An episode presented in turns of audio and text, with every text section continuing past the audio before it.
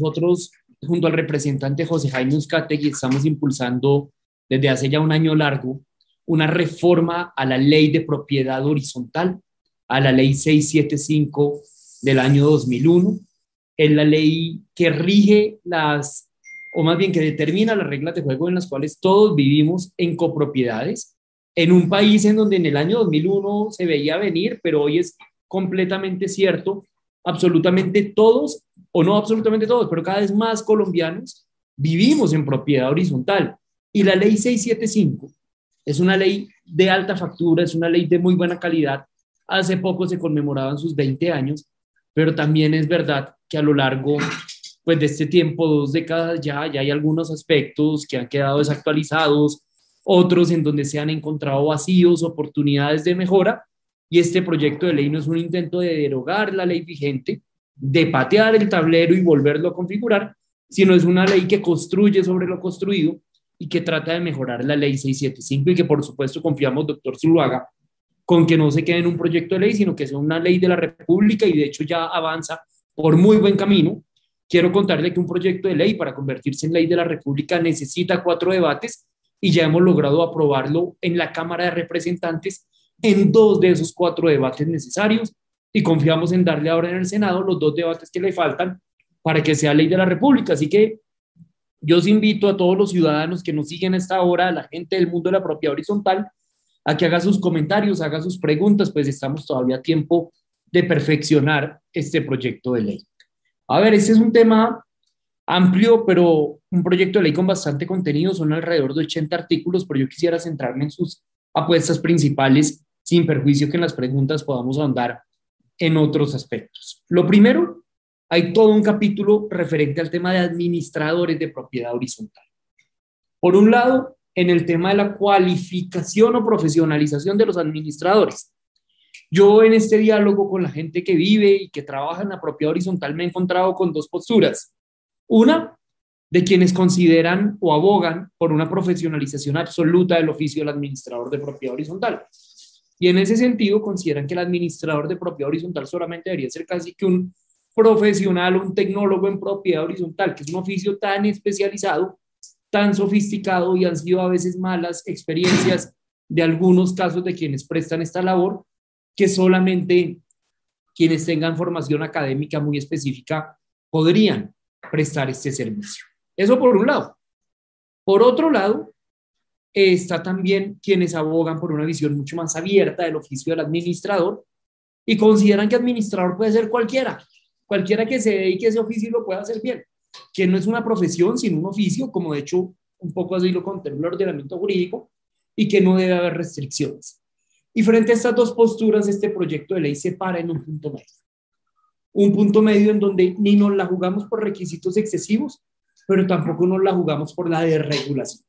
Lo que estamos haciendo en este proyecto de ley es establecer un régimen en donde para ejercer la labor de administrador de propiedad horizontal se deberá contar o con una formación técnico-tecnológica en propiedad horizontal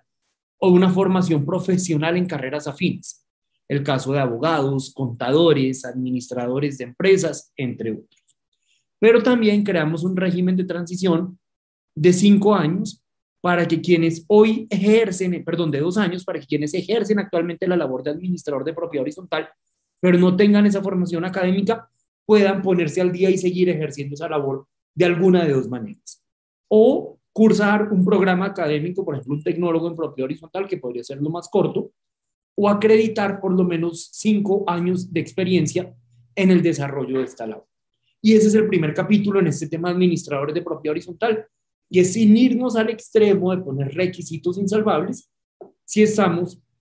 digamos, estableciendo unos estándares mínimos en nivel de formación académica o en nivel de experiencia como régimen de transición para quienes se dedican a este oficio. Pero también estamos creando, y este es un segundo capítulo importante de la ley, un sistema de inspección, vigilancia y control para la propiedad horizontal, y en especial para los administradores de propiedad horizontal, con énfasis preventivo, con énfasis pedagógico, pero como última instancia, como última ratio, con posibilidades de sanciones pecuniarias o de sanciones de inhabilitación.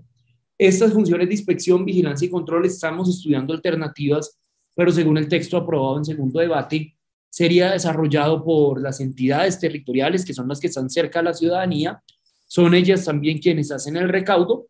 y lo que buscamos básicamente es contar con herramientas que le permitan a los entes territoriales poner en cintura casos muy puntuales, excepcionales, pero graves, de abusos en la propiedad horizontal, de administradores o de miembros en general de los órganos de propiedad horizontal que cometen abusos, que no cumplen las normas eh, y que por la vía administrativa de la inspección, vigilancia y control se puedan prevenir sobre todo, pero eventualmente también sancionar ese tipo de conductas.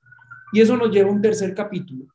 que es el capítulo del, registro único administradores de propiedad horizontal. ¿Esto en qué consiste? Consiste en que las cámaras de comercio van a crear un registro único nacional en donde deben inscribirse todos los administradores de propiedad horizontal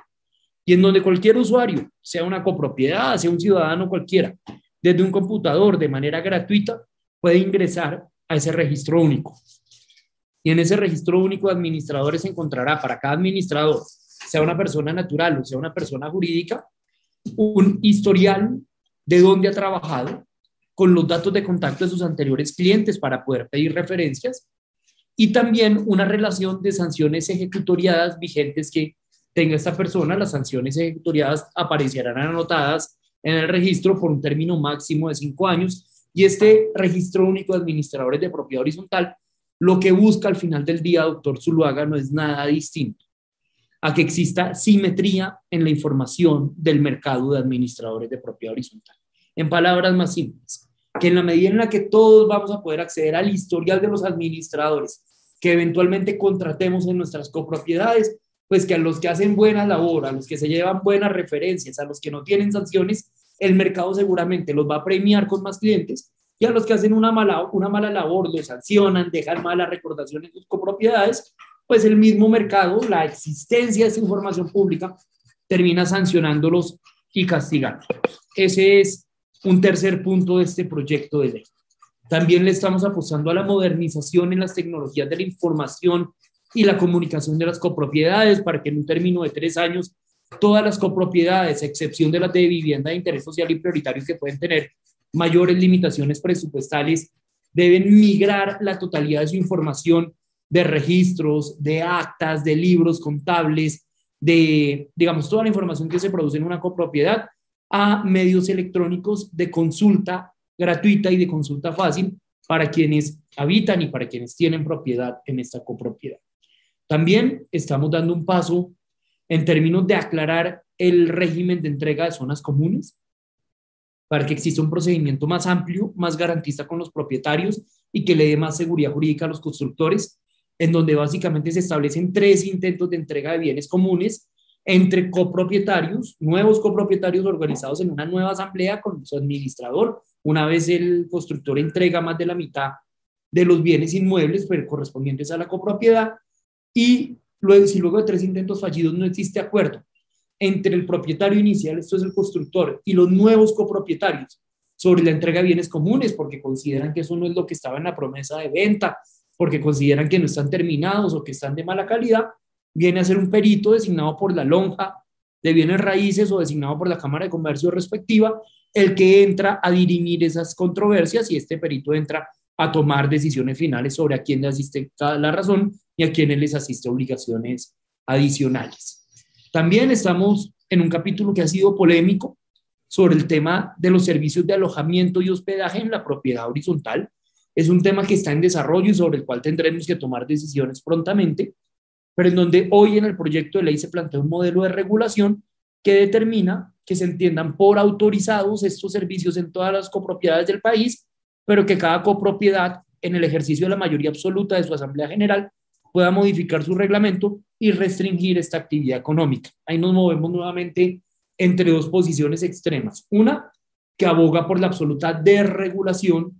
de la prestación de estos servicios en la propiedad horizontal, u otras visiones que nos dicen que en zonas residenciales estos servicios no se deberían prestar o que estos servicios solamente se deberían prestar en edificios destinados previamente para tal fin o que deberían entenderse prohibidos,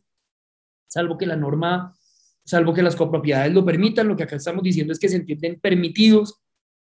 salvo que las mayorías dentro de una copropiedad determinen lo contrario, pero es un tema que va a tener mucho más desarrollo seguramente. Un comentario final tiene que ver, porque esto ha generado algo de desinformación, que el proyecto de ley contempla que todas las modificaciones al reglamento de propiedad horizontal que se acarreen a partir de esta ley serán gratuitos por un término de dos años.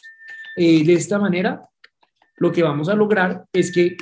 en general estamos tratando de no llevar a las copropiedades a modificar sus reglamentos de propiedad horizontal o ningún documento notarial, pero que si lo tuvieran que hacer será gratuito por el término de dos años una vez la ley haya entrado en vigencia. Como ya decía, este es un proyecto de ley que se tramita en el Congreso actualmente, que ya completó dos debates, que le faltan dos debates más para convertirse en ley de la República y que acá estamos yendo a todos lados a dialogar con administradores, con consejeros de administración, con académicos, con funcionarios de los distintos niveles del gobierno para encontrar las oportunidades de mejora de este proyecto de ley, pero sin duda es un proyecto que mantiene la estructura, que mantiene el esqueleto de la ley 675, pero que sí lo complementa en estos temas que acá justamente acabamos de tratar. Ese sería una presentación inicial del proyecto.